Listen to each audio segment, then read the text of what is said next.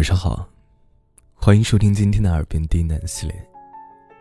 我是冯生，每天晚上的九点到第二天早上八点都会进行直播。如果你有心事或者睡不着，都可以来找我。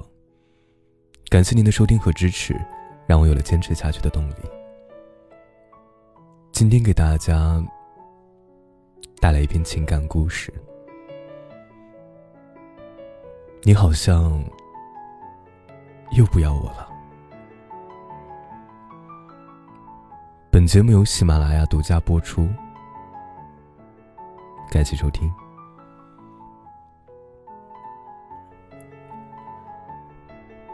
讲个故事吧，从朋友的口中听过来的。他叫大兵，和女朋友双翼是大学同学。毕业过后，大兵去了双翼家里一趟，然后被双翼的爸妈赶出了他们家门。原因比较敏感，就不详细讲了。但绝对不是大兵有什么错。是双翼所在的那个地方，不许双翼嫁给所谓的外人。双翼的父母把双翼关在了家里，手机也没收了。大兵在那个小县城的火车站等了好几天，都没有等来双翼。他没有选择就这么回去，而是又等了两天。然后在凌晨两点钟的时候，爬上了双翼家的窗户。有四层楼高。大兵就站在窗户前，轻轻敲着窗户，直到把双叶敲醒。然后两个人就隔着铁栏杆，就这么望着对方。大兵一边流泪，一边说他等了很久，很想念双翼。双翼也哭了，说家里管他管的特别紧，爸爸妈妈轮班，住在客厅里，他出不去。然后大兵擦干眼泪说：“你愿不愿意和我私奔？”双翼看着大兵，只是流泪，说不出话。大兵说：“我一辈子对你好。”双鹰还是不说话。大兵说：“你要是现在跟我一起走，我现在就闯进你家里，把你带出来，咱俩一起跑。我要是被警察抓了，什么事都推到我头上。你要是不说话，我现在就走了。”说完，大兵往下瞅了一眼。刚才心里想说的是：如果你不跟我走，我就跳下去。但脚底下一虚，就没敢往下说。见双一只是哭，大兵心想：没戏了。正准备慢慢往下爬呢，却又听到双翼说：“我跟你一起走。”大兵高兴的差点没摔下去，但望着铁栏杆里的双翼，又犯起了愁。其实他也不知道，到底应该怎么把双翼带出来才好。大兵绕到双翼家楼上，是那种破败的筒子楼，没安防盗门，看上去一脚就能踹开。大兵犹豫了一会儿。他不知道该踹还是不该踹，心里也忽然没了底。要是真的就这么把双翼带走，自己能负这个责吗？他没钱，也没房子，家里也肯定是指望不上。双翼跟着自己，苦日子是肯定要过的，而且。他也没这个自信，就一定能让双翼跟着自己过上好日子。转了两圈，最后还是站在门口，鼓起了勇气。不管以后了，因为大兵知道，他现在唯一能做的就是不让双翼失望。于是大脚抬起，刚要用力踹过去，门从里面开了一道缝。双翼穿着睡衣、睡裤走了出来。大兵还没有反应过来呢，双翼就朝他招招手，示意他赶紧走。然后两个人轻手轻脚下了楼。凌晨两点，那个小县城的街上格外的空旷，深秋时节格外清冷。大兵就这么牵着双翼的手往火车站的方向走，只是在他的脑子里面，其实还没有转过弯来。他既不知道眼前到底在发生什么事儿，也不知道接下来要和双翼去哪儿，并且最重要的是，大兵口袋里的钱都快花完了，却连份工作都没有。大兵说：“啊。”其实他也不知道，自己到底是怎么从那段日子里走出来的。回忆起来，全部都是绝望，一点都没有想象中关于爱情的美好。两个不谙世事的人，就这么一时兴起私奔了。从此之后，双一彻底和父母分开，身边只剩下了自己。两个人跑到了火车站，买了最近时间的火车，然后一起去了上海，就是那个他们一起念书的城市。他先是跟朋友借了笔钱，在浦东租下一间合租房，和双一起在那个窄窄的卧室里，根本来不及享受什么爱情。大兵说。我一直到做的事儿，就是找工作，不停的找工作，因为怕饿死，也怕辜负了双一。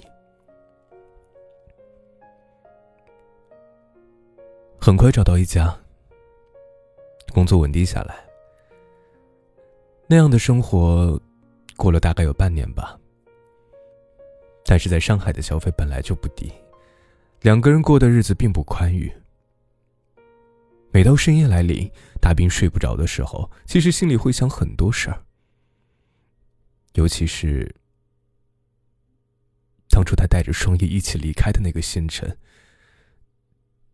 到底正不正确？以及是在身边呼吸安稳的双翼，自己对他到底还有爱吗？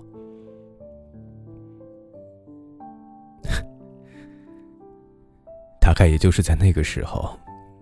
大兵才明白，原来爱情不是自己想象里那么容易的事儿。每当他下班回来和双翼一起吃饭，都会感觉到厌倦。那段日子，他无比希望能够结束这段感情，因为他觉得，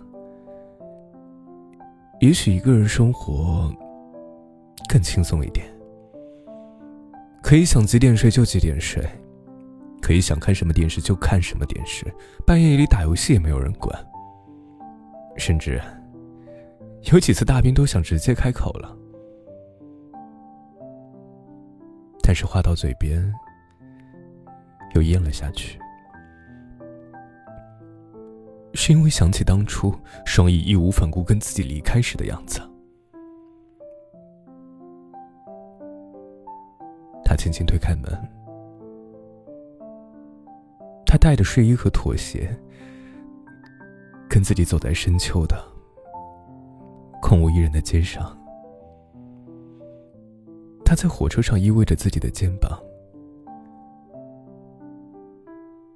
这些回忆让大兵感到柔软。很可惜，这种柔软也不过只是短短的一瞬间。很快又被压抑而又重复的日子淹没，直到那一天，天气如夏了。大兵上班回来，双翼照旧做好了晚餐，在等他回来。但大兵说，今天想去外面吃。双一虽然奇怪，但也同意了。大兵找了家拉面店，两个人面对面吃着拉面。大兵把面条吃得滋溜响，但双一没有动筷子，只是就这么看着大兵说：“你是不是有什么话想对我说？”大兵抬起头来，笑着说：“哪能呢？”双翼说：“你别骗我了，说吧。这几天我都感觉你好像有话憋在心里。”大兵说：“真没有。”双翼说：“真的。”很短暂的沉默。大兵放下筷子，喝了几口碗里的汤，然后擦了擦嘴说。咱们分手吧。那一刻，大兵看到双翼哭了，眼泪没有掉下来，只是在眼眶里打着转。这又让大兵想起那天，他去双翼家找他的样子。他的心有些柔软，但又立刻变得很坚硬，因为觉得。既然话已经说出口，就应该要有个结束才对。于是他接着说：“我觉得咱俩可能有点不太合适。”双翼说：“我是不是哪里做的不好？是不是菜做的不好吃？我以后会多多练习的。”大兵摇了摇头说。不不是你的问题，是我，我的问题。双翼瞪大了漂亮的大眼睛，说：“你喜欢上别人了？”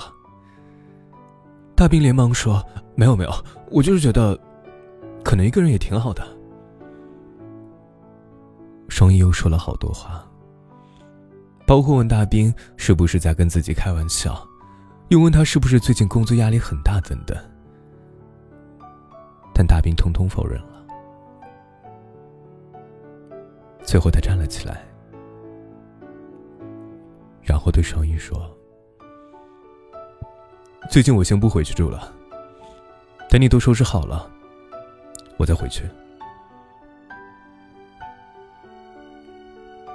离开后，大兵也在落泪。他不是没有后悔，脚上发虚，整个人好像丢了魂儿一样。